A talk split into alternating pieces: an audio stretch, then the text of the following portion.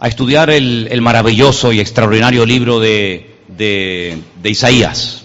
Le pedí a la iglesia que por favor comenzaran a leerlo. No sé si lo han hecho. El libro de Isaías es un libro muy largo. Tiene exactamente el mismo número de capítulos que libros tiene la Biblia, 66. Así que no se lo quieran leer en una noche, porque aunque, aunque lograran leerlo en una noche no se iban a enterar, porque es un libro muy profundo, es un libro que tiene muchísimas profecías, es un libro que habla de la primera venida del Señor, de su segunda venida, de su reinado milenial, de la tribulación, y, tiene un montón de temas interesantes. Y el jueves, para los que estuvieron, estuvimos hablando acerca del capítulo 1, y a modo de resumen, decirles que la primera palabra que aparece en el libro, la palabra jasón, visión, es un mensaje profético que recibe el profeta Isaías para predicarlo en el sur del país. ¿eh? Su ministerio no estuvo en lo que es Israel, las diez tribus del norte, sino en las dos tribus del sur, en Judá y Benjamín, cuya capital era Jerusalén. Ustedes pueden leerlo en el versículo 1, capítulo 1.1. Y este hombre tuvo un ministerio muy amplio, durante muchos años, y predicó, expuso su mensaje durante el reinado de cuatro reyes. Vimos que eran Usías, Jotán, Acaz y Ezequías. Estos cuatro reyes de los tres, de los, de los cuatro, tres fueron buenos, uno fue terrible. El tercero, Acaz fue tan terrible que pasó a su hijo por el fuego, dice la Biblia. Pero los demás fueron buenos reyes. Y digamos, para mí el versículo clave del capítulo 1 es el versículo 4. Si quieren, si me vieran esto porque me están moviendo las hojas de la Biblia. El versículo 4 dice, oh gente pecadora, pueblo cargado de maldad, generación de malignos, hijos depravados. El texto original dice corruptos. Aparece la palabra corruptos en la Biblia. Que dejasteis a Dios provocando a ira al santo de Israel y os volvisteis atrás. ¿eh? Yo decía que haciendo un pequeño esfuerzo es como si tuviéramos un resumen de la situación que está pasando este país. Este país se ha convertido en un país de corruptos, de ladrones, de sinvergüenzas, gente que haciendo un mal uso de su autoridad han robado y todavía no, yo creo que no ha salido ni la décima parte de todo lo que ha ocurrido en este país. Y la iglesia, los cristianos tenemos que denunciar todo esto. Somos la sal de la tierra y somos la luz del mundo y no podemos quedarnos cruzados de brazos sino tenemos que rebelarnos en contra de toda corrupción, porque detrás de todo acto de corrupción hay injusticias. Detrás de toda injusticia está Satanás, que es un ladrón que viene a hurtar, viene a matar y viene a destruir. Y no es la voluntad de Dios que cuatro o cinco señores, por muy políticos o banqueros que sean, se peguen la gran vida a costa de millones y millones de personas que en este país lo están pasando realmente mal. Y esta es la situación social y política y espiritual en la que tuvo que enfrentarse y desenvolverse el profeta Isaías. Ambiente de corrupción, de inmoralidad. No solamente los llama a esta gente corruptos, sino que en el versículo 10, como vimos el jueves, a los líderes les llama el profeta Isaías príncipes de Sodoma, pueblo de Gomorra. ¿eh? Hablamos mucho de Sodoma y Gomorra, pero esta gente llegó a superar en maldad, en depravación, en corrupción aquellas ciudades que todos conocemos. Si vamos, por ejemplo, al versículo 22, perdón, 23, dice que sus príncipes se habían convertido en prevaricadores, en pervertidos. Esa es la palabra más fuerte que emplea el texto original. Pervertidos, compañeros de ladrones, que amaban el soborno, se vendían por dinero. Si tenían que condenar al inocente, lo hacían. Si tenían que soltar al culpable, lo hacían, todo por cobrar dinero. Dice que van tras la recompensa, tras el lucro.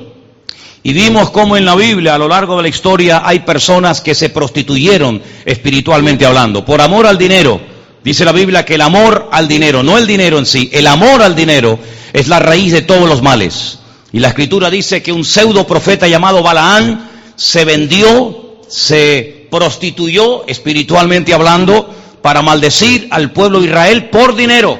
Y dice que subía a lo alto de las, de las cumbres, a lo alto de las montañas, porque un tal Balac, un rey pagano le había pagado, le había sobornado para que él maldijera al pueblo de Israel, pero la Biblia dice que cada vez que intentaba maldecir al pueblo de Dios, no podía, porque dice que en vez de palabras de maldición, el Señor sacaba de su boca palabras de, bendición.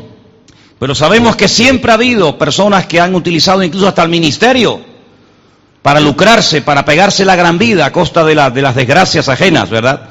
Y esta es la situación en la que se encontró el profeta Isaías. Pero hoy vamos a hacer un salto. ¿eh? Vamos a ir capítulo tras capítulo, semana tras semana. Pero hoy vamos a dar un salto hasta el capítulo 5. ¿eh? Vamos a hablar del capítulo 2, del 3, del 4 en su debido momento. Pero hoy quiero hablar acerca de los ayes que aparecen en el libro de Isaías. Algunos ayes que aparecen en este magnífico libro. El primero lo encontramos en el capítulo 5, versículo 8.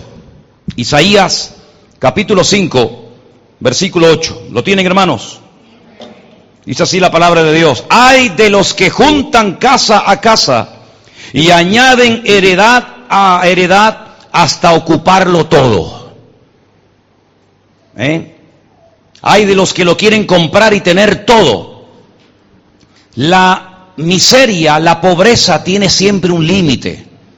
Hay un momento en el que la gente ya no puede más. Sin embargo, la avaricia, dice la Biblia, que es como la sanguijuela. Siempre quiere más y más y más.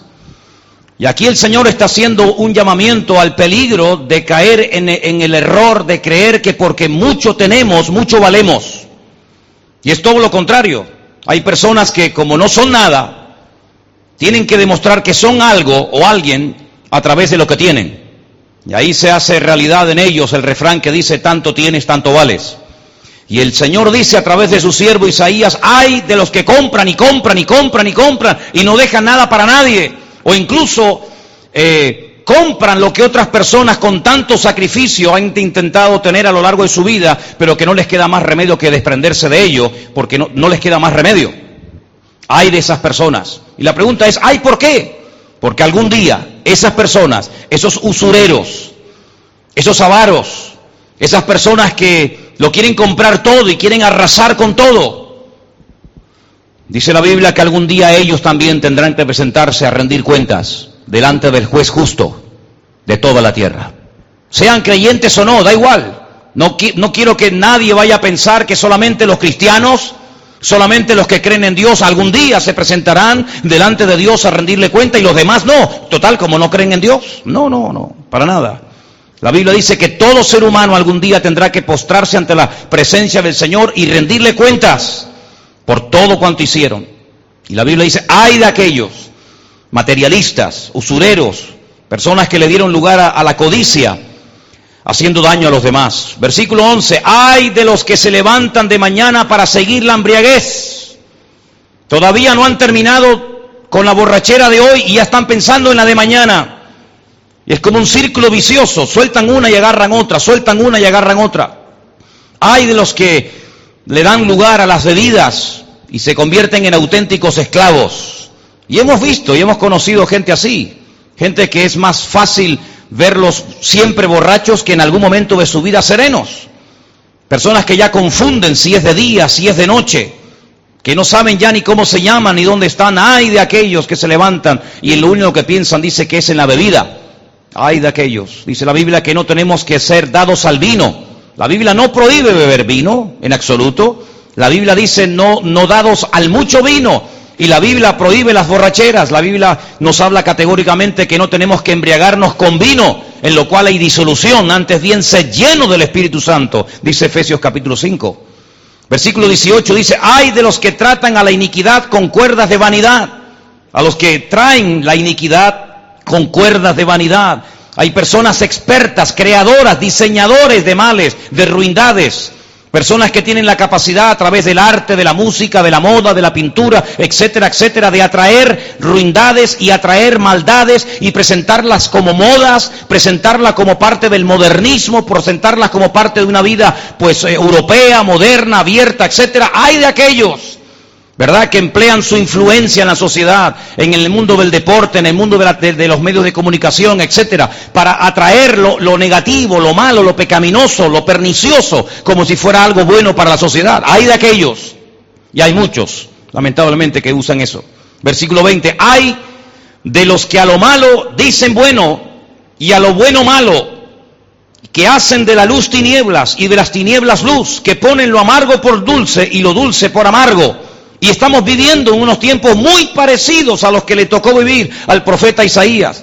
Hoy en día el que defiende valores, el que defiende aspectos morales, el que se decanta o se, o se identifica como un creyente en Dios, el que dice que lee la Biblia, el que cree que hay un Dios creador, etcétera, etcétera, dice que es una persona anticuada, ridícula, caducada en el tiempo.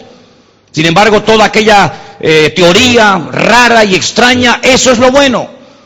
Y hemos llegado a un punto en el que a veces hay personas que se sienten como auténticos bichos raros, como personas que no encajan en ninguna parte. Hay muchos jóvenes que se sienten así cuando van a estudiar a la escuela, al instituto, a la universidad. No encajan, ¿por qué? Porque el más mínimo comentario ya es objeto de burla.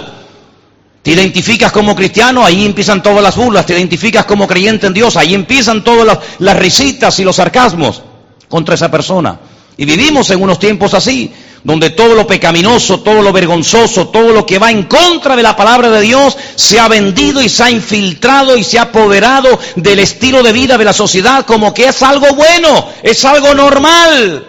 Son opciones diferentes a las que hemos tenido a lo largo de toda la existencia humana. Pero sin embargo, cuando hablas de lo, de, digamos, de lo normal, de lo bíblico, de lo coherente, de lo racional, automáticamente eso es malo. No tiene ningún sentido. Hay de aquellos que han cambiado los valores, hay de aquellos que han tirado por tierra toda la moral y se, han convertido en auténticos degenerados y encima con poder. Versículo 21. Hay de los que son sabios en su a sus propios ojos y de los que son prudentes delante de sí mismos. Personas que se ponen sus propios límites, personas que se ponen sus propios eh, eh, eh, conceptos, sus propias ideas. No, yo no lo veo tan malo. Al fin y al cabo yo soy una buena persona. Al fin y al cabo yo soy una persona solidaria, yo ayudo a niños del tercer mundo, yo tengo una, niña, un niño apadrinado, yo he dado tanto dinero a no sé qué causa social o, o de la índole que sea. Hay de los que solamente son buenos a sus propios ojos. Y siempre yo he dicho que si quieres realmente si, saber si eres bueno, si realmente eres honesto, si realmente vives en, la verdad, no te compares con el que es peor que tú, porque siempre habrá gente que es peor que nosotros, ¿sí o no? Pero si nos miramos a la luz de los ojos de Dios, si nos comparamos con Él, ¿somos buenos? ¿Somos realmente tan inteligentes y tan santos y tan puros y tan espirituales? Si te comparas con el asesino, con el pedófilo, con el, con el terrorista, con el criminal, claro que eres un santo. Pero si nos comparamos con Dios, vamos a ver después, cuando vio Isaías la gloria de Dios, la presencia del Señor, la realidad de lo que es Dios, vamos a ver después cómo reaccionó. Versículo 22. Hay de los que son valientes para beber vino y hombres fuertes para mezclar bebida ¿Cuántas veces hemos visto en televisión imágenes de un chico que se echa la cabeza para atrás, le ponen ahí una manguera con un embudo, ya hay tres o cuatro, cinco, seis a su alrededor y empieza cada uno a echar una botella de un licor diferente? Y sale en televisión y lo publican en Facebook y sale por ahí por YouTube y, sale por todas partes y vienen de todas partes de Europa, ¿verdad? A ser valientes y a presumir. Fíjate cuánto he bebido y si me tengo que tirar por el balcón abajo de, de un séptimo piso me tiro porque tengo una valentía que tú no tienes.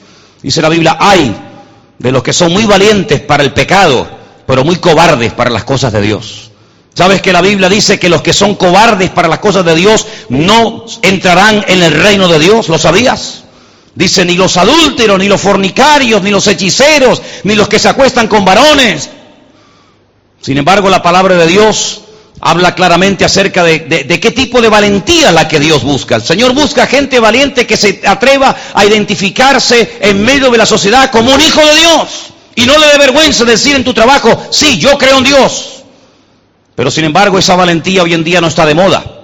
La valentía muchas veces consiste en eso, en mezclar bebidas, hacer todo tipo de locuras, todo tipo de disparates. Y, digo una cosa entre paréntesis, he conocido gente que antes de conocer al Señor fueron muy valientes, entre comillas, para hacer todo tipo de barbaridades, todo tipo de locuras.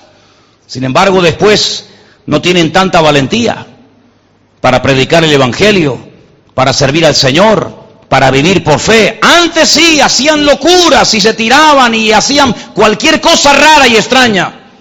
Sin embargo, después de que se convierten al Señor, se convierten como en personas miedosas, asustadizas, tímidas, y qué bueno sería que también fuéramos valientes para predicar el Evangelio y decir, el Señor es mi Salvador, lo adoro y lo amo con toda mi fuerza y con todo mi corazón. Amén, hermanos. Dice la Biblia, los que justifican al impío mediante cohecho y al justo quitan su derecho y consumen el rastrojo y la llama devora la paja, así será su raíz como podredumbre y su flor se desvanecerá como polvo, porque desecharon la ley de Dios, de los ejércitos, y abominaron la palabra del Santo de Israel. ¿Quién habla hoy en día de Dios en los medios de comunicación? ¿Qué político, en qué tertulia, en qué canal de televisión o, o de radio o en qué periódico? Se exalta el nombre de Dios, se habla del Señor. Nadie habla de Dios en este país. Nadie, absolutamente. Ni desde el rey hasta el último de la fila. Es como si a Dios lo hubieran arrasado y lo hubieran arrancado de, su vocabulario. Y no es que no conozcan la Biblia, porque hace poco vimos a unos políticos en pleno Parlamento español ahí lanzándose versículos los unos contra los otros. No es que no conozcan la palabra de Dios, porque la conocen y muchos de ellos han sido criados en ambientes católicos y en ambientes, digamos, religiosos, sino que simplemente no les conviene, no les interesa hacer la voluntad de Dios. ¿Por qué? Porque se ha entronizado el ego. Son ellos los señores de su vida, no consultan con Dios, no le preguntan al Señor, no se humillan delante del Señor. ¿Qué diferencia ver en la Biblia personajes, por ejemplo, como David, que era mucho más sabio, más espiritual que toda esta pandilla de ladrones y de sinvergüenza que tenemos en nuestro país. David era un hombre de Dios, el hombre que dice que conforme al corazón de Dios, un hombre que buscaba la voluntad de Dios, un guerrero que pedía permiso para ir a la guerra. Él podía haber dicho, yo no tengo que pedirle permiso a nadie, yo llevo mi cuerpo llevo de cicatrices, he matado leones, he matado eh, osos, he hecho guerras en el nombre del Señor, pero siempre consultaba con el Señor. Siempre se humillaba delante del Señor, siempre pedía la dirección del Señor, el respaldo de Dios, y eso que era un hombre importante y con una influencia tremenda. Sin embargo, esta gente que nos lidera ni cumplen con su religión, ni siquiera con la religión que dicen tener cumplen, sino que dicen una cosa y luego, luego hacen otra completamente diferente. A ese punto hemos llegado. Si nos vamos al capítulo 10, versículo 1 del mismo libro de Isaías, capítulo 10, versículo 1, encontramos otro ay muy interesante, dice así, ay de los que dictan leyes injustas y prescriben tiranía.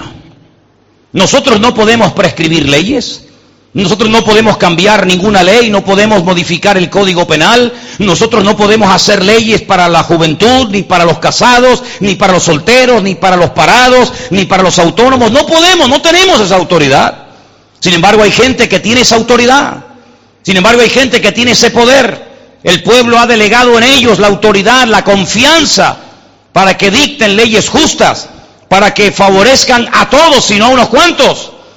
Sin embargo, dice la Biblia que en los tiempos de Isaías y en nuestros tiempos también, hay personas que han dictado leyes injustas. Y yo me atrevería a decir incluso leyes antibíblicas. ¿Cuántos dicen amén? ¿Habrá una ley más injusta que el aborto? Se habla mucho del derecho de la mujer a abortar. ¿Y quién defiende el derecho de la criatura a vivir? Es más importante defender el derecho de una mujer a abortar que defender el derecho de una, de una criatura que, no tiene a nadie que lo defienda porque ni siquiera puede hablar. Pues a ese punto hemos llegado. Y más de 150 mil criaturas del año pasado terminaron en el cubo de la basura de muchas de las clínicas que repartidas por este país se encuentran. ¿Por qué? Porque es un derecho. Es un derecho. Y hay de aquel que se le ocurra quitar ese derecho. Hay de aquel que se le ocurra decir la más mínima cosa en contra de la ley del aborto. Ahí salen millones, millones de personas a la calle. ¿Por qué no salen millones de personas a la calle para defender, no sé, cualquier otra causa? No. Sin embargo, para defender ese tipo de ley, que es un salvajismo, porque ni en el reino animal existe semejante barbarie, Ahí salen millones de personas, políticos, abogados, etcétera, etcétera, personas incluso amenazando que dimiten, que se van, que se vayan. Otro gallo cantaría en este país si los que a veces dicen que van a dimitir lo hubieran hecho cuando realmente lo dijeron. Hay de los que dictan leyes injustas. Personas que entran en la cárcel porque no tienen ni siquiera unos cuantos euros para pagar un plazo, para poder decir, bueno, vamos a aplazar un poco y vamos a alargar un poco el proceso. Pero personas que tienen todo el dinero y con dinero evitan ir a la cárcel. Este es el asco de país en el cual vivimos. Este es el mundo que no, que no tiene nada que ver con ese mundo perfecto y maravilloso que el Señor creó cuando lo terminó, dijo, y vio Dios que era bueno. Vivimos en una sociedad injusta, Vivimos en una sociedad donde cada vez es más difícil practicar los valores que como creyentes en el Señor tenemos. Y por eso Isaías lloraba y Jeremías lloraba y se rasgaban las vestiduras y decían, pero ¿cuándo vais a daros cuenta de que estáis llevando el país a la ruina? Y hablaban un año y otro año y otro año y no le hacían ni caso, ni a Isaías, ni a Jeremías, ni a nadie. Y estamos hablando del pueblo de Dios. Estamos hablando de un pueblo que como vimos el, jueves pasado fue exaltado y fue bendecido como ninguna otra nación en la tierra ha sido ni será jamás tan bendecida. Y hablábamos de tres cosas, tres hechos irrepetibles en la historia de la humanidad que este pueblo al cual está predicando el profeta Isaías experimentó en carne propia. Primero, fueron comprados por el Dios Todopoderoso, por el Creador, por el Eterno, fueron sacados de la esclavitud en Egipto. Nadie había hecho eso por ningún pueblo. Dios los sacó, pero no los sacó de cualquier manera. Los sacó, hermanos, demostrando que todas las divinidades y el mismísimo faraón no servían absolutamente para nada. Y sacó a ese pueblo de la esclavitud después de cuatro siglos. Y no solamente los sacó, sino que los cuidó, los atendió, los pastoreó durante 40 años en el desierto. Ni un solo día, salvo el Shabbat, el Señor mandaba cada día la porción de maná que quisieran comer.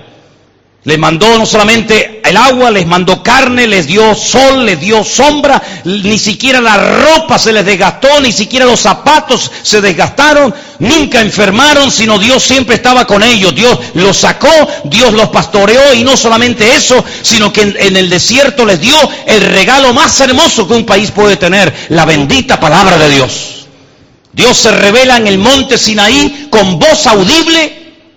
Dice que la voz de Dios se dio y no es una mala traducción.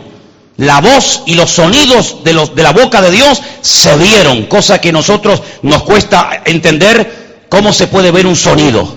Se podrá oír, pero la escritura dice que allí vieron cosas impresionantes y allí baja Moisés con la palabra de Dios en la mano. Ningún pueblo en la tierra jamás tuvo el privilegio de tener la palabra de Dios entre ellos. Y para, para colmo, si fuera esto poco, les regala una tierra la tierra, dice la Biblia, más hermosa del mundo. Lo dicen varios pasajes de la Biblia, que la tierra de Israel es la única tierra sobre la cual Dios tiene abiertos sus ojos desde el comienzo del año hasta el final del año, porque para el Señor es la tierra más hermosa de todas las naciones.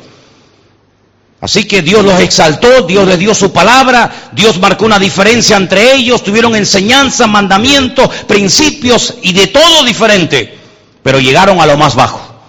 Le dice el Señor al pueblo de Israel en los tiempos de, Jeremías, habéis llegado a prostituiros, incluso habéis llegado a esperar a vuestros amantes en el camino y le habéis pagado a ellos en vez de ellos a vosotros, a pesar de lo que el Señor había hecho por ellos. Increíble, ¿verdad? Increíble. ¿Cómo puede caer una persona tan baja después de haber llegado a la presencia del Señor de una forma tan elevada y tan sublime? Bueno, hermanos, así es. Tenemos un último ay que quisiera leerlo en el capítulo 29, verso 15. 29, versículo 15. Y dice, ay de los que se esconden de Dios. Increíble este concepto, ¿verdad? Isaías 29, 15. Ay de los que se esconden de Dios, encubriendo el consejo y sus obras, están en tinieblas y dicen, ¿quién nos ve? ¿Quién nos ve y quién nos conoce? Lo terrible no es que creen que se pueden esconder de Dios, sino lo, terrible es que creen que Dios no los va a encontrar. Hmm. Dije el otro día y lo vuelvo a repetir hoy, que Adán no era un ateo, Adán no era un pagano, Adán sabía perfectamente que él era el producto de, de las manos de Dios. El único hombre que no tuvo ni padre, ni madre, ni antepasado, porque él fue el primer hombre que Dios creó con el poder de su palabra. Sin embargo, es un hombre que creía en Dios, pero se escondía de Dios, creyendo que Dios no lo iba a ver y creyendo que Dios no lo iba a encontrar. Y hay gente así que va por la vida. Hay gente que piensa que puede esconderse de Dios, que pueden huir de Dios y Dios como que no se entera, como que no sabe lo que esa persona ha hecho o está haciendo. Si volvemos al Salmo 139, el Salmo que en esta tarde se ha leído, para mí el Salmo 139 es uno de los más hermosos y profundos de todo el libro de los Salmos. Y hay 150. Este es uno de los más profundos.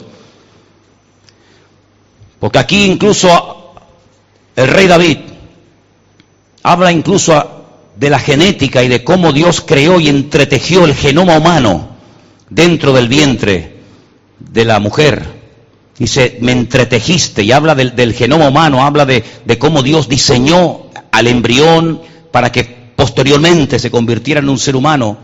Y este hombre, por revelación de Dios en el verso 7, Salmo 139, 7, dice, ¿a dónde me iré de tu espíritu?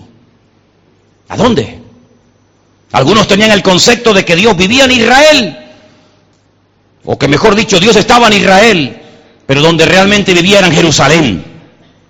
De ahí que Jonás dice que quería huir de la presencia del Señor, creyendo que Dios no tenía jurisdicción fuera de la frontera de Israel, y cogió un barco y se fue en dirección contraria a Nínive, porque dice que huía de la presencia del Señor. Este hombre que conoce a Dios, este hombre que sabe cómo es Dios y, vive en, entroncado con Dios, dice, ¿dónde me voy a esconder de su espíritu? ¿A dónde huiré de su presencia? Y ahora dice cosas muy interesantes. Si subiere a los cielos, allí tú estás. Si en el Seol hiciere mi estrado, he aquí, allí tú estás. Si tomare las alas del alba y, y habitar en el extremo del mar, aún allí me guiará tu mano y me asirá tu diestra. Si dijere ciertamente las tinieblas me encubrirán, aún la noche resplandecerá alrededor de mí. Aún las tinieblas no encubren, de, no encubren de ti y la noche resplandece como el día. Lo mismo te son las tinieblas que la luz. Lo mismo. Porque tú formaste mis entrañas y tú me hiciste en el vientre de mi madre. Y ahí sigue relatando cosas realmente increíbles. David sabía perfectamente que era inútil esconderse de Dios. Que incluso aunque el hombre no se enterara de lo que, de lo que había cometido como pecado, Dios lo sabía perfectamente. La Biblia nos enseña que David mandó a matar, mandó a matar al, marido de Betsabé. ¿Cómo se llamaba? Urias. Escribió una carta, nadie sabía el contenido de la carta. Ponme a este hombre en primera línea y cuando salgan los de la ciudad, déjenlo solo. David no abrió su corazón, no le contó a nadie su plan. Y esa carta se la mandó a través del mismo Urias. Urias la entrega, el capitán la lee y lo ponen en primera fila.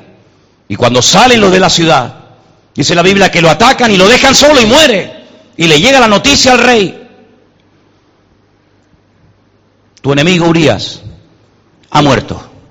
Ok, muy bien. Como dice el refrán, el, el vivo al hoyo y el muerto al bollo. No hay problema. Pero no te olvides que hay un papelito dando vueltas, ¿eh? No te olvides que en el bolsillo del líder o del general de Israel. Está la carta, ¿eh? Y esa carta salió tiempo más tarde. Hizo un daño tremendo en la vida de David. Porque el suegro la utilizó. Y a través de uno de los hijos de David, Absalón, el rebelde, el traidor, le intenta hacer un golpe de estado y matar a su mismísimo padre. Y para demostrar que va en serio, dice, póngame una tienda de campaña en la azotea del palacio de mi padre y tráigame a todas sus mujeres y concubinas que me voy a acostar con ellas para que vean que me ha hecho abominable entre mi padre y que no quiero saber nada con ese hombre, con ese sanguinario. ¿Eh? David pensaba que su plan había salido perfecto, nadie se había enterado. Dice, pero esto que hizo David fue desagradable ante los ojos de Dios. Por eso el rey David, que sabe todas estas vivencias, Conoce perfectamente que de Dios uno no se puede esconder. Y puede poner cara de niño bueno. Y puede decir sí cuando fue no. Y puede decir no estuve cuando estuviste. Y puede decir lo que quieras. Y puede montarte la película que tú quieras. Y poner cara de bueno. Y poner cara de santo. Y levantar la mano. Y gloria a Dios. Todo lo que tú quieras. Pero David dice, ¿de dónde me voy a, dónde me voy a esconder de la presencia del Señor? ¿Dónde? ¿Crees que Dios solamente nos ve cuando nos reunimos aquí? Y cuando salimos de este lugar, cuando estás solo, Él no te ve. ¿Has llegado a ese punto? ¿Crees que te puedes esconder como Adán intentó esconderse de Dios? ¿Crees que hay un lugar? ¿Crees que hay un sitio donde puedes pecar y nadie se enteró? Amigo, no estés jugando con doble baraja. No estés creyendo que puedes pecar fuera y arrepentirte dentro porque un día te quedas seco en el sitio donde estás, mi amigo. Así como te lo digo. Y es tiempo de que dice la Biblia que el juicio empiece por la casa de Dios. Y es tiempo de que nos demos cuenta de que Dios nos mira en lo privado y en lo público. Y aunque ofrendes, aunque diezmes, aunque alabes, aunque hables en lenguas, aunque levantes las manos, lo que quiera, el Señor sabe perfectamente lo que somos en la intimidad, cuando nadie nos ve, pero Él sí nos ve, cuando nadie nos oye, pero Él sí nos oye, y cuando nadie nos conoce, Él nos conoce. Lo sabe perfectamente. Por eso el Señor dice, ay de toda esta gente que, que, hacen leyes injustas y que creen que nadie los va a ver y que no pasa nada y que hagamos lo que nos dé la gana, el mundo es nuestro. Ay de toda esa gente. Porque algún día uno detrás de otro como corderos tendrán que pasar delante de la misma presencia de Dios y rendir cuenta delante del Señor. Y a veces Dios no dice más, no porque no quiera decir, sino porque te ama y no quiere descubrirte de momento. Pero no abuses de la misericordia de Dios porque Dios ya te ha dado tiempo. Y si no juegas en el tiempo de Dios, te la está jugando. Vengan conmigo al libro de Isaías, al día que Dios lo llama. No está en orden cronológico, evidentemente no está en orden cronológico porque en el capítulo 1 empieza a predicar y en el capítulo 6 Dios lo llama. Debería estar el llamamiento al principio, porque sin llamamiento no podría haber comenzado su ministerio. Pero da igual, en el capítulo 6, Isaías dice, en el año en el que murió el rey Usías, ese año en el que murió el rey Usías, dice Isaías, yo vi al Señor sentado sobre un trono alto y sublime, y sus faldas llenaban el templo. Es interesante notar este dato. Yo vi al Señor yo vi su presencia y su gloria cuando murió el rey Usías. Si le damos la vuelta al texto, podríamos decir, ¿y por qué hasta que no murió el rey Usías, la gloria de Dios estaba como detenida? Bueno, yo lo dije el otro día que el rey Usías fue un buen rey durante muchos años, muy buen rey. Dios lo prosperó, Dios lo bendijo, pero en el último, en la última etapa de su vida hizo algo terrible. Y no lo hizo por ignorancia, ¿eh? Yo siempre he dicho que cuando uno peca por ignorancia, todavía, entre comillas, tienes una justificación. Pero cuando pecas porque sabes lo que estás haciendo, después de haber recibido el conocimiento de la verdad, estás entrando en un camino muy, muy peligroso. Y en este terreno, cuando uno peca deliberadamente, como dice el libro de Hebreos, hay una característica típica, y es que se pierde la sensibilidad no se siente mal pecando.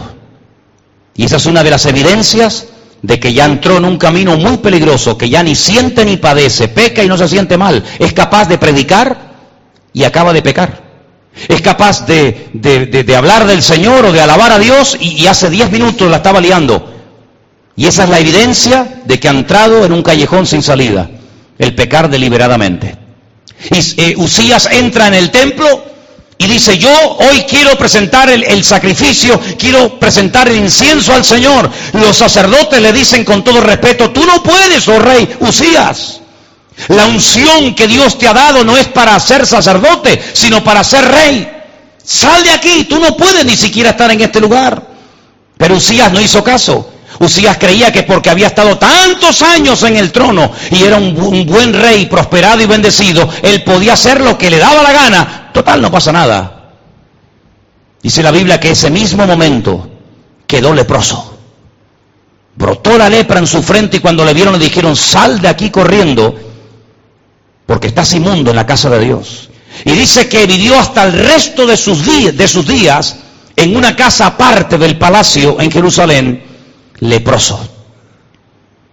¿De qué sirve haber vivido toda la vida bien si al final lo echas a perder?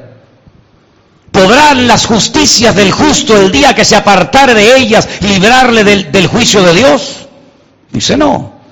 ¿Podrán ser un impedimento los pecados del pecador el día que se apartare de ellas y se arrepintiera y buscara al Señor? Pues tampoco.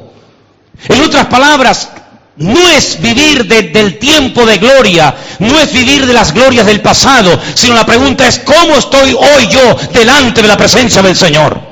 No es cómo estuve ni cómo me gustaría estar, sino cómo estoy hoy delante de Dios.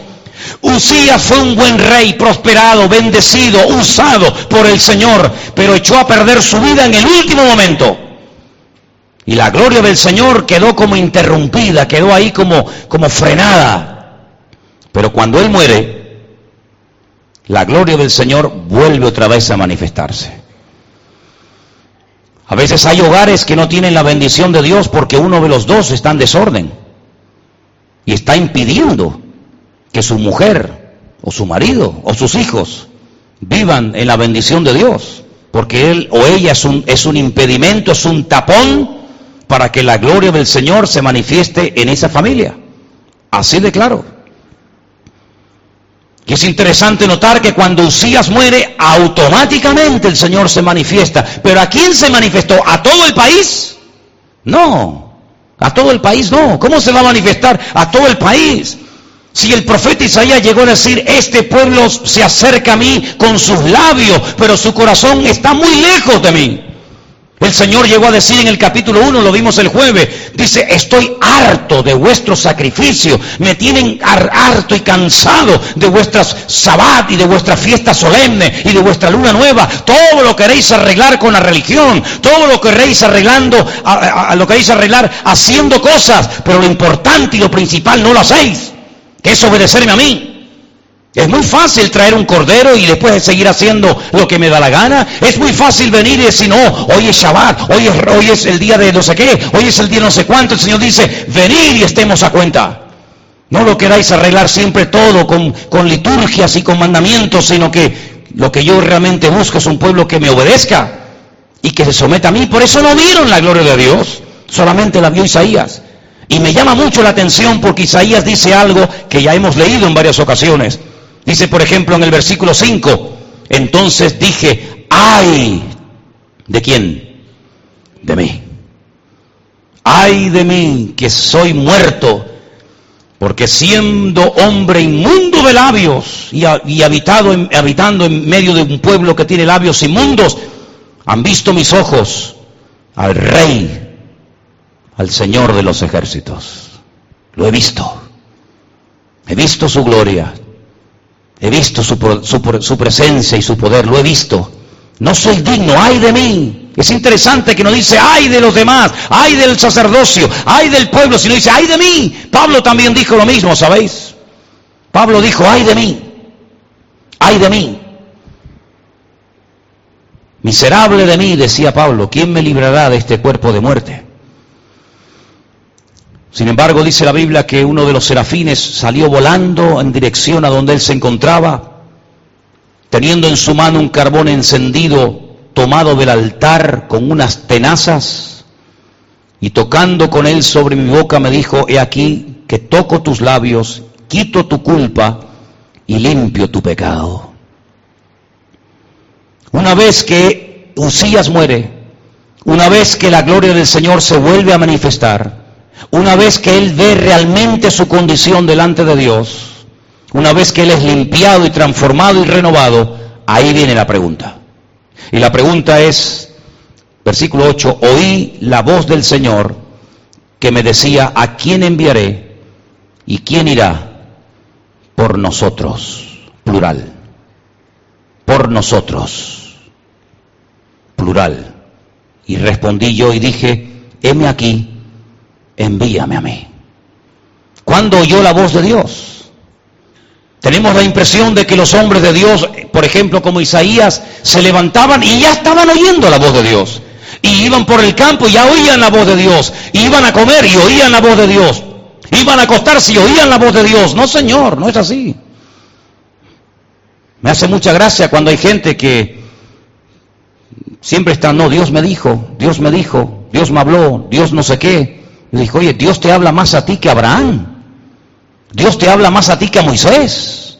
Dios te habla más a ti que a Isaías. ¿Qué facilidad tienen algunos para decir, Dios me dijo, Dios me dijo, Dios me dijo, y después sus vidas dejan muchísimo que desear? ¿Qué te dijo el Señor a ti? Y si te lo dijo, ¿por qué tu vida no ha sido transformada y cambiada? Porque este hombre en cuanto vio al Señor, en cuanto comprendió su condición delante del Señor y en cuanto oyó la voz de Dios, nunca más volvió a ser el mismo. Muchos se bautizan y siguen igual. Y muchos lloran y siguen igual. Y muchos hablaron en lengua y siguen igual. Y muchos incluso hasta dijeron, voy a servir al Señor y siguen igual. ¿Por qué hoy en día es tan difícil ver gente transformada radicalmente por el poder de Dios y que perseveran un día y otro y un mes y otro y un año y otro y toda la vida. ¿Por qué es tan difícil perseverar hoy en día en el Señor? ¿Realmente hemos entendido lo que es convertirme? Yo estoy sinceramente pensando que hay muchas personas que ni siquiera saben lo que significa convertirse.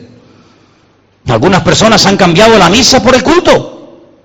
Y algunas personas han cambiado pues la hostia por el pan y el vino. Pero tú realmente estás convertido. ¿Verdaderamente hay temor de Dios en tu corazón? Isaías vio perfectamente su ruina personal, no solamente la del pueblo, su ruina personal, pero pidió ayuda. Dijo, ay de mí, Señor, ¿y ahora qué hago?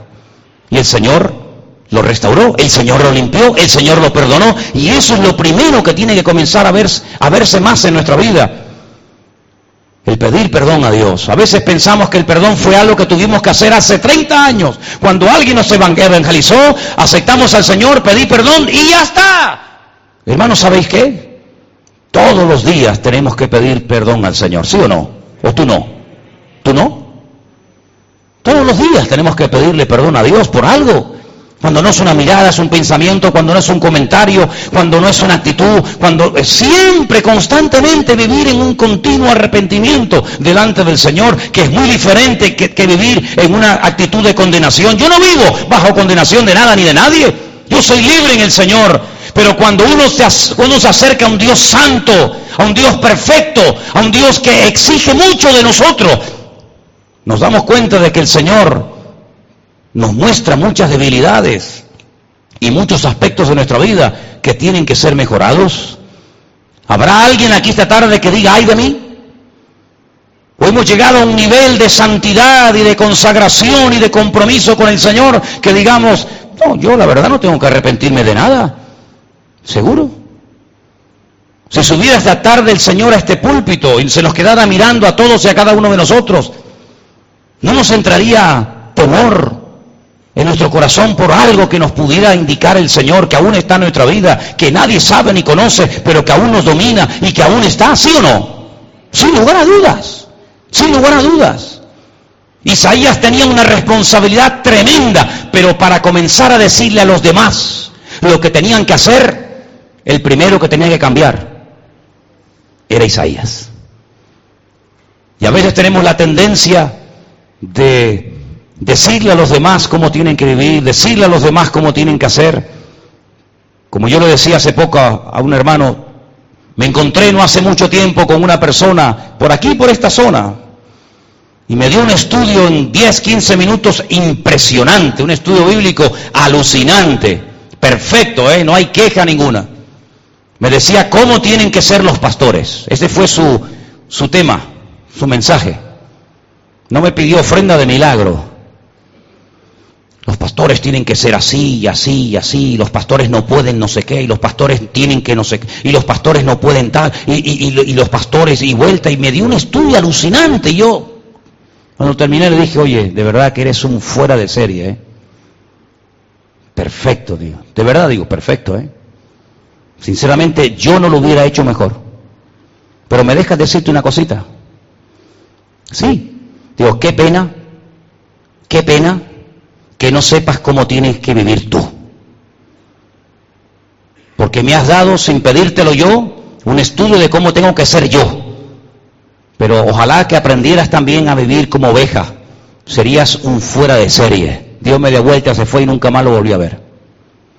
Tenemos esa disposición siempre, ¿verdad? Desde pequeños siempre tenemos la tendencia de ver el fallo, de ver el error, de ver el pecado de fulano, de mengano, y mira cómo es, y mira cómo no es, y mira cómo viene, y mira cómo no viene, o mira si vino, mira si no vino. Tenemos esa tendencia. Pero yo veo en Isaías, hermano, una, una actitud diferente. Isaías dijo, ay de mí, y dijo, ay de mí, ¿por qué? Porque vio la presencia y vio la gloria del Señor. Y cuando nosotros nos vemos muy bien, probablemente es porque hace mucho tiempo que no sabemos lo que es estar quietos en la presencia del Señor. Porque cuando uno vive en la presencia del Señor, uno tiene temor. Uno tiene lo que dice la Biblia, el principio de la sabiduría, ¿cuál es? El temor de Dios. El temor de Dios. Y por eso, amados hermanos, el libro de Isaías me apasiona porque Él es un hombre que denuncia los pecados del pueblo. Él es un hombre que no se corte y le dice a la gente perversos, corruptos, pecadores, etcétera. Pero también es un hombre que cuando se encuentra en la presencia de su Dios, Él reconoce que también hay cosas en su vida que tienen que ser cambiadas. Es decir, Isaías es un hombre que tiene las ideas claras. Yo te pregunto, ¿tú tienes las ideas claras? El otro día dije algo que espero que lo recuerden. En todo el Antiguo Testamento la palabra Safek, duda, no existe. No sale la palabra duda por ninguna parte en el texto original. ¿Por qué? Porque el Señor no quiere, bajo ningún concepto, que su pueblo sea un pueblo que tenga lagunas, que tenga dudas, que todavía no conozca ni a quién Dios, a qué Dios tiene. Y quiero terminar, amados hermanos, con este versículo, con el que el jueves abríamos el culto. Isaías 1.4. Léalo conmigo, por favor. Isaías 1.4. Y dice así. ¿Lo tenéis? Oh gente pecadora, pueblo cargado de maldad, generación de malignos, hijos depravados, que dejaron al Señor, provocaron a ira al Santo de Israel y se volvieron atrás. Fíjate lo que les dice. Primero, lo que son pecadores, pueblo cargado de maldad, generación o pueblo de malignos, hijos depravados o como les dije antes, eh, corruptos. Pero ahora dice, ¿por qué llegaron a esa situación? No fue algo así que de la noche a la mañana pasaron de ser buenos a ser malos o de ser santos a ser pecadores. No, no. El motivo, la razón por la que su vida había llegado a ese extremo es porque primero dice, dejasteis al Señor. Y cuando uno deja a Dios, la Biblia nos enseña que atrae sobre su vida la ira del Santo de Israel. En otras palabras, las consecuencias de la desobediencia, las consecuencias de vivir de espaldas a Dios, no las vemos claras, hermanos. No vemos cómo España ha entrado en un callejón sin salida en un país que da pena verlo, donde uno siente hasta vergüenza ajena. El primer país de Europa que permite el matrimonio entre homosexuales. El primer país, ni Francia, con todo lo liberal que ha sido durante toda su vida. Nosotros fuimos los primeros. Y fuimos el primer país que aceptó la famosa Constitución Europea. ¿Os acordáis de aquello? ¿Y quién que escribió esa constitución? ¿Quién la hizo?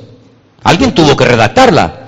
Alguien tuvo que poner sus artículos, sus estatutos, punto uno, punto uno, uno A, uno B. ¿Quién escribió eso? Jacques Chirac, expresidente de la República Francesa. jefe de los Illuminati de los masones grado 33 de Europa. Amigo, ¿qué te parece? ¿Qué te parece? Un hombre que llegó a decir que si un hombre quería casarse con un animal, no veía nada mal en hacerlo, con tal de que sea un ser vivo. Usted quiere casarse con una gallina y tener una gallina por, por suegra, adelante, no hay ningún problema. Quiere casarse con un burro, quiere casarse con un faisán, quiere casarse con un pavo, no hay ningún problema, seamos modernos. Cuanto más raro, más modernos seremos. Así fue. ¿Y cómo ha ido, cómo ha ido España cayendo en picado y en picado de una forma terrible, terrible? Pero cuando no llueve, o cuando hay tragedias, o cuando hay desgracias, la gente hacía como antaño, como en la Edad Media. Recurría a los santos, a las vírgenes y los sacaba de los templos y les daba una vuelta por el pueblo para pedir piedad y misericordia, para pedir agua como hacían los cibos en el viejo oeste que danzaban alrededor de una, de una hoguera pidiendo el agua, ¿no? La lanza del agua. Increíble. Un país con tantas contradicciones en sí mismo. Un país donde hemos visto y donde estamos viendo cada día que personas que realmente han vivido una vida correcta, esforzándose y trabajadora, han perdido paulatinamente todos y cada uno de sus derechos. Y personas que se han aprovechado y han vivido del cuento y han abusado y han robado son los señores y los amos de España. ¿Y todo esto es casualidad? No. Estamos sufriendo las consecuencias espirituales, morales y económicas y sociales de todo el despilfarro, de todo el desorden y de toda la corrupción moral y espiritual que este país, desde el más alto hasta el más bajo, ha consentido y ha permitido. Y creíamos nosotros, los españoles, que a nosotros no nos iba a pasar nada. Porque siempre hemos sido de Quijotes por la vida. Siempre hemos sido por la vida diciendo, como aquí no se vive en ninguna parte, como aquí no se come en ninguna parte del mundo. Personas que no han salido ni de la calle, ni del barrio donde han vivido toda la vida, hablando de cómo se vive en otros países y ni siquiera han salido del barrio donde han vivido y crecido toda la vida. Y Dios nos está mostrando que al que se enaltece se va, va a ser humillado. Y España, hermanos, ha entrado en un callejón sin salida, pero yo no quiero, bajo ningún concepto, que a nosotros nos atrape este espíritu y no nos demos cuenta de que tenemos una tremenda responsabilidad. Hermano, hermano, hermana, usted en su colegio, en su universidad, en su trabajo, en su instituto, donde quiera que vivas, vive diferente. Habla diferente, compórtate diferente, no seas igual de ruin, no pagues mal por mal, porque Dios nos ha llamado a bendecir aunque nos maldigan. Y Dios nos ha llamado a ser diferentes. Ahora hay que ser diferente. Antes no era tan no era tan difícil. Ahora que ahora que cuesta, ahora hay que ser diferentes. Ahora hay que ser honrado. Cuando alguien se equivoca en el cambio que te dio, no diga gloria a Dios, el Señor me dio una bendición. No, mire, usted se equivocó en el cambio. ¿Quién sabe si la persona que le dio de más lo está probando para ver si realmente usted es quien dice que es o es un farsante? Ha llegado el momento cuando nuestras conversaciones, nuestra forma de hablar, nuestros hijos, nuestros jóvenes, tienen que ser diferentes en medio de un país que ya no hay punto de referencia. ¿Cuál es el punto de referencia en esta nación? ¿Cuál es? ¿La derecha? ¿La izquierda? ¿El centro? ¿Los de arriba? ¿Los de abajo? ¿Cuál es el punto de referencia? No hay. España ha perdido el norte, está en coma. ¿Por qué? Porque le han dado las espaldas a Dios. Y hasta que España no se humille ante la presencia del Señor, desde el rey hasta el último de la cola, hasta que no se humillen delante de Dios y se dejen de vivir del cuento y se dejen de vivir de apariencias y dejen ese espíritu de, soberbio que tenemos, España no levantará y restaurará esta tierra. Podrán engañarnos con milongas, podrán decir lo que quieran, pero el, el gran problema de esta nación es un problema espiritual, porque han querido sacar a Dios de todas partes y lo han conseguido, y lo han conseguido. Pero amados, el Señor nos ha puesto a nosotros aquí como a Isaías. Isaías estaba solo ante el peligro, ¿sabes? Isaías no tenía mil, dos mil, tres mil, cuatro mil, veinte mil hermanos que lo apoyaran en oración, que estuvieran con él. Él estaba más solo que la una. Nosotros, gracias a Dios, no estamos solos. Cuando ibas al carnaval mirabas el reloj. Cuando ibas al carnaval mirabas la hora para llegar a tu casa. Cuando ibas a las discotecas decías, uy, es tarde, me está esperando mi madre, ¿verdad que no? Por eso en esta iglesia nunca pondré un reloj. Nunca pondré un reloj en esta iglesia.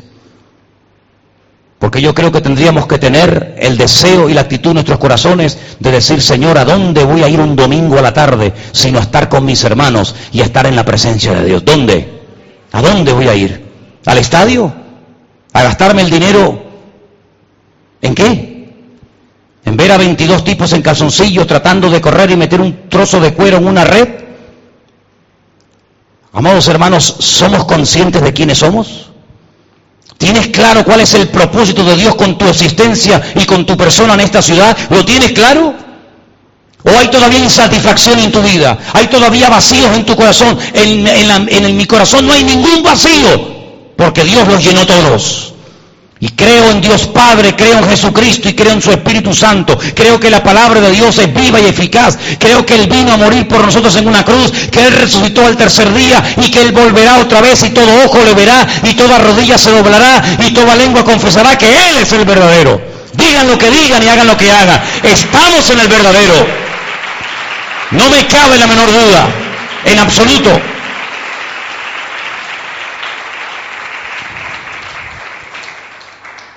Y tengo por ahí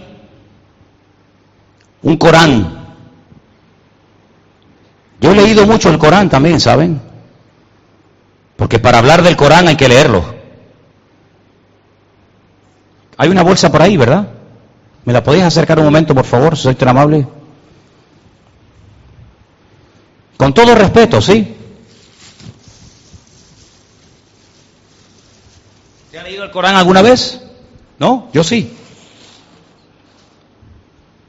Al azar. Cualquier página. Alá ha oído las palabras que ha litigado en su casa contra su marido y es el que ha elevado quejas.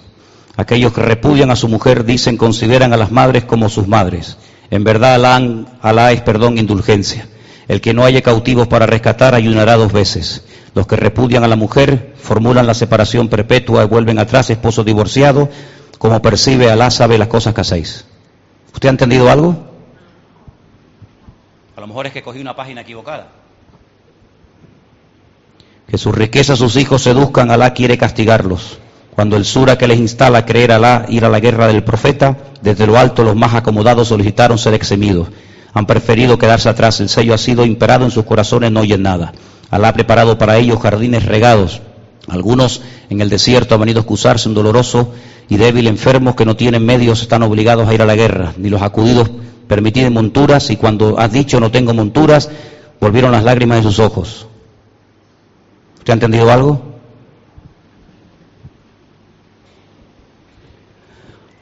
Alá sostiene los cielos han jurado ante Alá, el apóstol apareció su venida, no hizo más que aumentar el alejamiento. El orgullo de esta tierra, los inicuos fraudes, no hallarás desviación, costumbres de Alá, no viajan por este país. Si Alá hubiese querido castigar, cuando el término ha llegado, en verdad, Alá a sus servidores.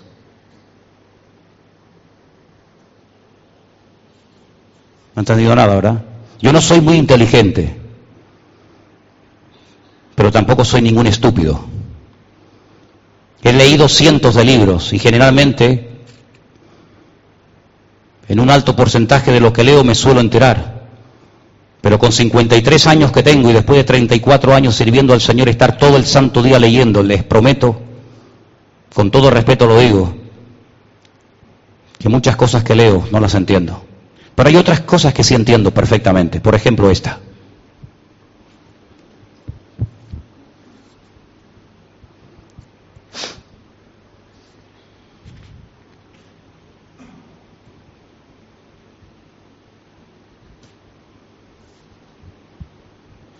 Quienes se nieguen a creer a nuestros signos, los acercaremos al fuego ardiente.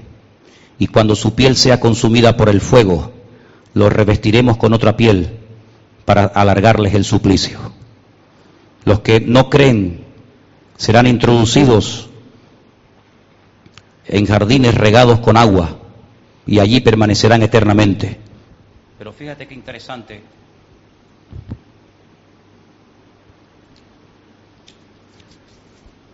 Miren qué interesante.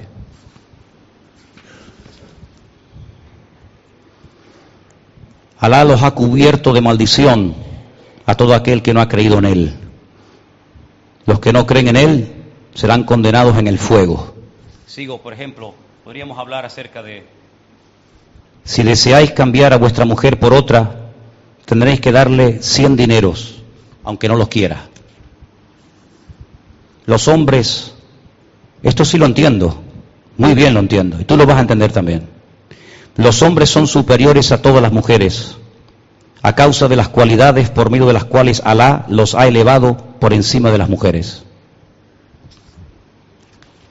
Esto también lo entiendo. Reprenderéis a todas las mujeres cuya desobediencia temáis. No te ha desobedecido, pero por si acaso. Reprenderéis a todas las mujeres cuya desobediencia temáis, las relegaréis en lechos apartes y las azotaréis. La palabra misericordia, la palabra perdón, la palabra segunda oportunidad y clemencia no aparecen en el Corán. Yo he conocido un Dios de misericordia, de perdón, y todos los que estamos aquí esta tarde, estamos aquí, ¿sabéis por qué? Porque Dios es clemente, pero lo ha demostrado. Dios es un Dios de misericordia y lo ha demostrado. Y Dios es un Dios que perdona y lo ha demostrado. Es un Dios lento para la ira, pero grande en misericordia. Pero ¿sabéis por qué hay tantas personas que todavía creen que hay otras religiones que le pueden dar más que Dios? Porque los que conocemos a Dios no hemos tenido el valor de decirles hay un Dios de amor que mandó a su Hijo, porque no hay ningún problema en que Dios tenga un hijo, en absoluto, en absoluto, al contrario, porque Dios amó de tal manera este mundo que dio a su Hijo, al único que tenía, para que lo mataran, para que lo torturaran, para que le hicieran todo tipo de barbaridades. Ya habéis terminado con mi hijo, ya lo habéis hecho suficiente, ya habéis acabado con su vida, sí. Pues ahora a este que habéis rechazado, a este que habéis tirado por tierra, yo lo voy a levantar y lo voy a poner como punto de referencia para todas las naciones de la tierra. Y miradlo a él y seréis salvos, dice la Escritura. Eso es lo que hemos entendido del Evangelio. Por eso nos ha tocado vivir en un país de corruptos, sí es verdad. Y nos ha tocado vivir en un país de paro y de injusticia, sí es verdad. Pero ¿para qué? para quejarnos y lamentarnos, o para decir, hermanos, vamos a unirnos, vamos a levantarnos en pie de guerra y hacer, pero una verdadera revolución, pero una revolución no con armas, no con guerra, no con espada, no con ejército, no con jabalina, sino del amor y del Espíritu Santo del Señor. Si somos capaces de, de mentalizarnos, si somos capaces de interiorizar que estamos en esta tierra no para pegarnos la gran vida, no para que despilfarre los recursos que Dios ha puesto en tu mano, sino para predicar las virtudes de aquel que nos llamó de las tinieblas a su luz admirable. En este país veremos milagros, veremos señales, veremos prodigios, pero es tiempo de que todo eso empiece por la casa de Dios, por nuestras vidas. Por eso yo te pregunto a ti esta tarde, ¿qué vida estás llevando, hermano y hermana? ¿Qué vida estás llevando, joven? ¿Qué haces con tanto tiempo libre que tienes? ¿Qué estás haciendo con tu vida? ¿Sueñas para Dios? ¿Cuáles son tus planes de futuro a corto y a largo plazo? ¿Qué estás haciendo con tu carrera? ¿Qué estás haciendo con tus estudios? ¿Qué estás haciendo con tu matrimonio? ¿Qué estás haciendo con tus hijos? ¿Qué haces? Algún día todos tendremos que rendir cuenta delante de Dios. Y los dones que Dios te dio no son para que los uses en la gloria, no son para que los uses en la otra vida, son para usarlos aquí. Así que como decía el, el profeta Isaías, sacúdete del polvo, ¿eh? sacúdete del polvo y pon trompeta en tu boca y anuncia que el Señor viene pronto. Ahí donde estás, cierra tus ojos en esta tarde y pregúntate a ti mismo, ¿qué vida estás llevando? ¿Qué vida tú estás llevando? Trabajo, la casa, la casa, la iglesia, la iglesia, la casa, la casa. ¿Esa es tu vida? ¿No te aburres?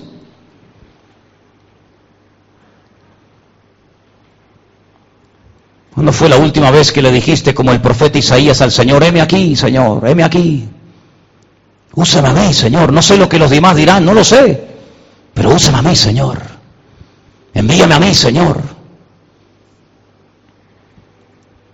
Yo sé que en esta tarde hay gente aquí que tiene una capacidad espiritual tremenda y, hay un montón de cosas que llevas por dentro que no has sacado fuera. Y han pasado los años y han estado en esta iglesia o en otra o en otra y en otra. Pero el problema no está tanto en el lugar. A veces somos nosotros los que limitamos a Dios. Si puedes orar más, ora más.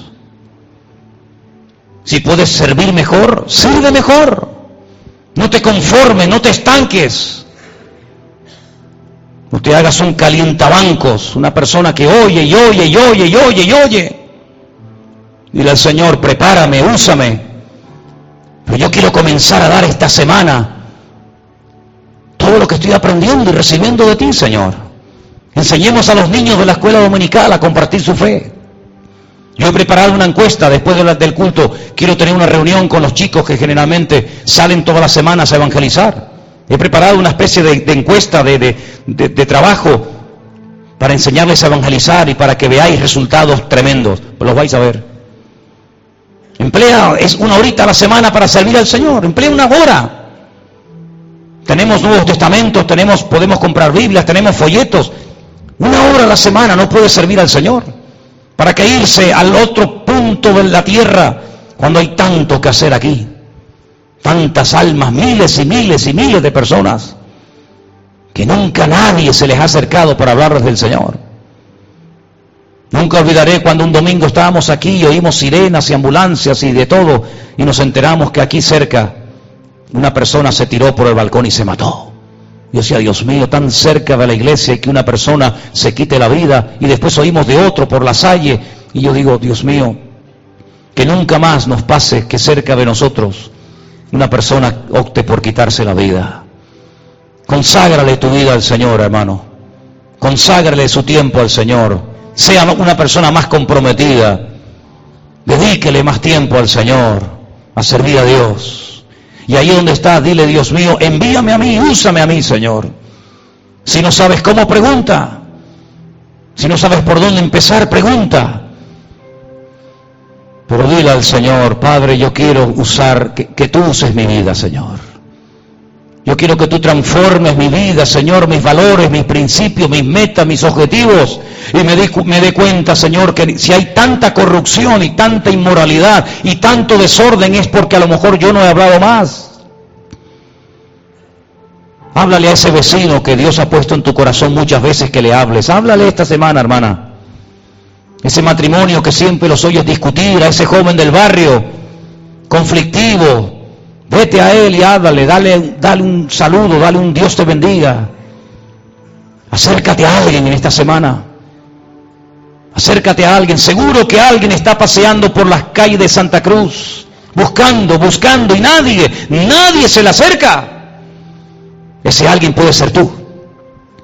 Dile al Señor, ponme en esta semana, díselo, ponme esta semana, Señor, a ese hombre, esa mujer, ese chico, esa chica, que está buscándote, y nadie todavía se le ha acercado para hablarle del amor de Dios.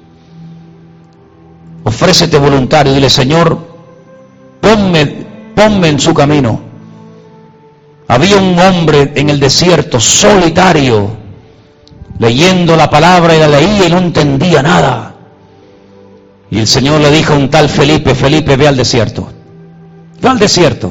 Felipe fue. Vio que estaba leyendo al profeta Isaías y le dice, ¿tú entiendes lo que estás leyendo? Dice, no, no entiendo nada. Pero aún así leía, fíjate. No entiendo, pero leía. ¿Y cómo voy a entender si alguien no me explica? Felipe se sube al carro de este etíope eunuco, funcionario de una reina en Etiopía, le predica la palabra de Dios y todos conocemos el resto de la historia. Miles de personas en Etiopía, cuenta la historia, llegaron a conocer a Jesús como el Mesías a través del testimonio del etíope. Miles. Felipe ganó a uno, ese uno ganó a miles. Esa persona que entra en tu tienda, esa persona del, del bazar, esa persona del vecino de arriba, ¿quién sabe? ¿Quién sabe el potencial que tiene esa vida? Pero ¿cómo creerán si no hay quien les predique? Por todo el mundo y predicar el Evangelio a toda criatura, dijo el Señor. Si en esta tarde hay gente que se ofrece para servir al Señor, para honrarle, ahí donde estás, dile, Señor, usa mi vida. Y te pedimos, Señor, que en esta semana podamos ver tu gloria, podamos tener el privilegio de poder hablarle a alguien de ti, Señor, de poder explicarle el motivo por el cual ha nacido y por el cual, Señor, yo le estoy hablando. Y en esta semana pedimos que nos des oportunidades para hablar con gente nueva, gente que busca sin saberlo, gente que no sabe ni lo que quieren, Señor. Corazones vacíos, almas, Señor, sedientas. Ponnos a esa gente delante del camino, Padre. Te pido en el nombre bendito de Jesús que así sea y que todos y cada uno de nosotros verdaderamente en esta semana podamos esforzarnos en compartir tu palabra y hablar de ti a mucha gente, Señor. Sabemos que el que hace la obra eres tú, pero hay una parte que has dejado en, en nuestras manos y queremos cumplirla. Gracias, Señor, en esta tarde por tu bendita palabra. Márcanos en esta tarde el corazón con ella, en el nombre bendito de Jesús. Amén. Amén.